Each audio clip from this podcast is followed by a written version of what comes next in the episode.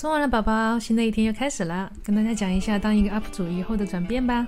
可以叫 UP 主，也可以叫 YouTuber，我还是觉得叫 UP 主比较亲切吧。大家可能以为 UP 主上传自己的影片应该是这样的，嗯，十万人观看，嗯，比想象的少了一点。其实是这样的，啊，没有人看，或者是这样的，啊，有人看呢。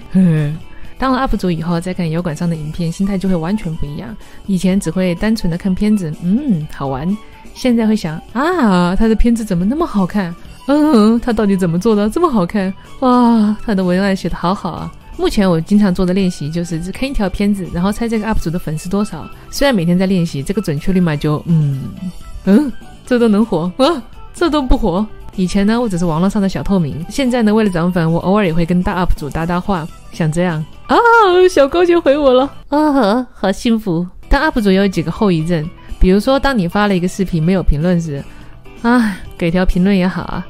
当你的视频有好几条评论时，嗯，嗯，他们会怎么想我呢？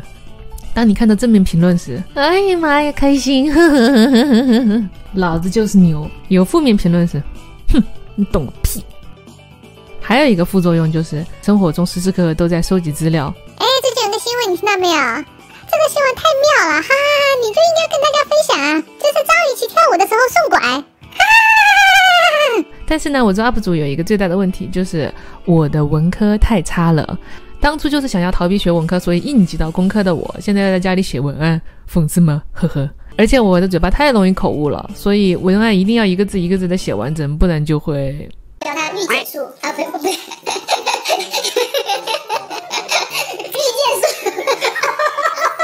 呵呵，看书总结和写文案，我一般都规定在三天以内，不然就来不及做后续的工作了。但是也经常发生，比如诺导导演的那期，我为了从以前的电影找资料，就开始莫名其妙的看电影，咕咕，一个下午就没了。或者说新建那集，我莫名其妙又把新建下载了打了一遍，呵呵，一个下午又没了。剪片的过程也比我想象中的要耗时间，一般十五分钟的片子，我要剪到六到八个小时，可能是因为呵呵我的废话比较多。字幕纠错的时间也比较久。按理来说，我平时上班都是画图快手的手速，应该剪片算是快的了。不过呢，目前的片子我也开始慢慢的练习，在剪辑手法上做减法，一切为内容服务，不会添加过多的修饰，这种返璞归真的道理。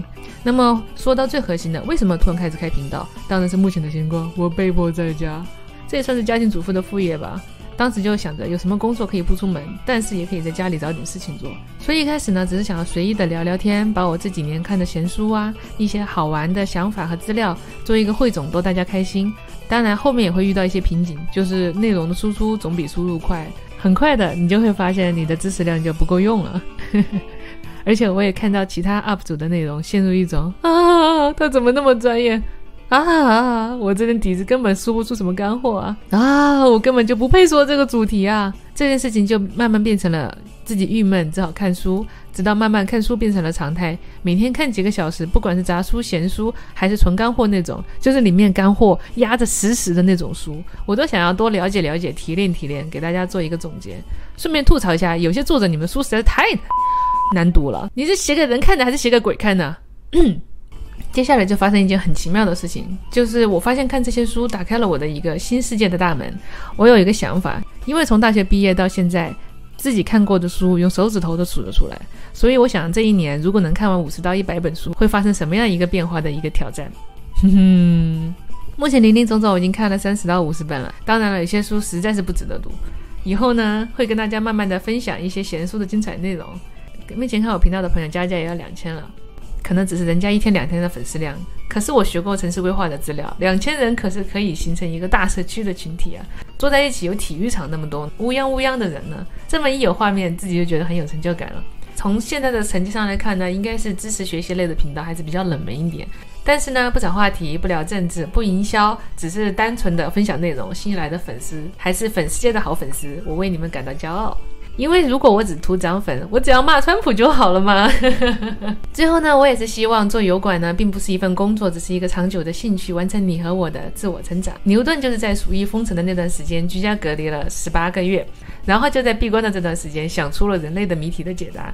目前我闭关已经半年了，和牛顿的距离只差一个牛字了。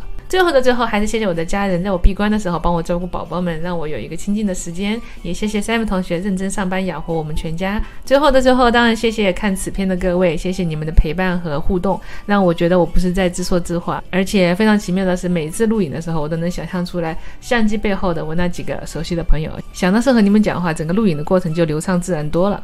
谢谢大家，我爱你们，我们下期见，拜拜。有一件事情一直困扰我很久啊，就是你看我这个观看用户的比例，二十五到三十五岁，嗯，没问题，但是几乎全是男的，难道难道呃，虽然我不想承认，难道我是传说中的直男收割机吗？哈哈。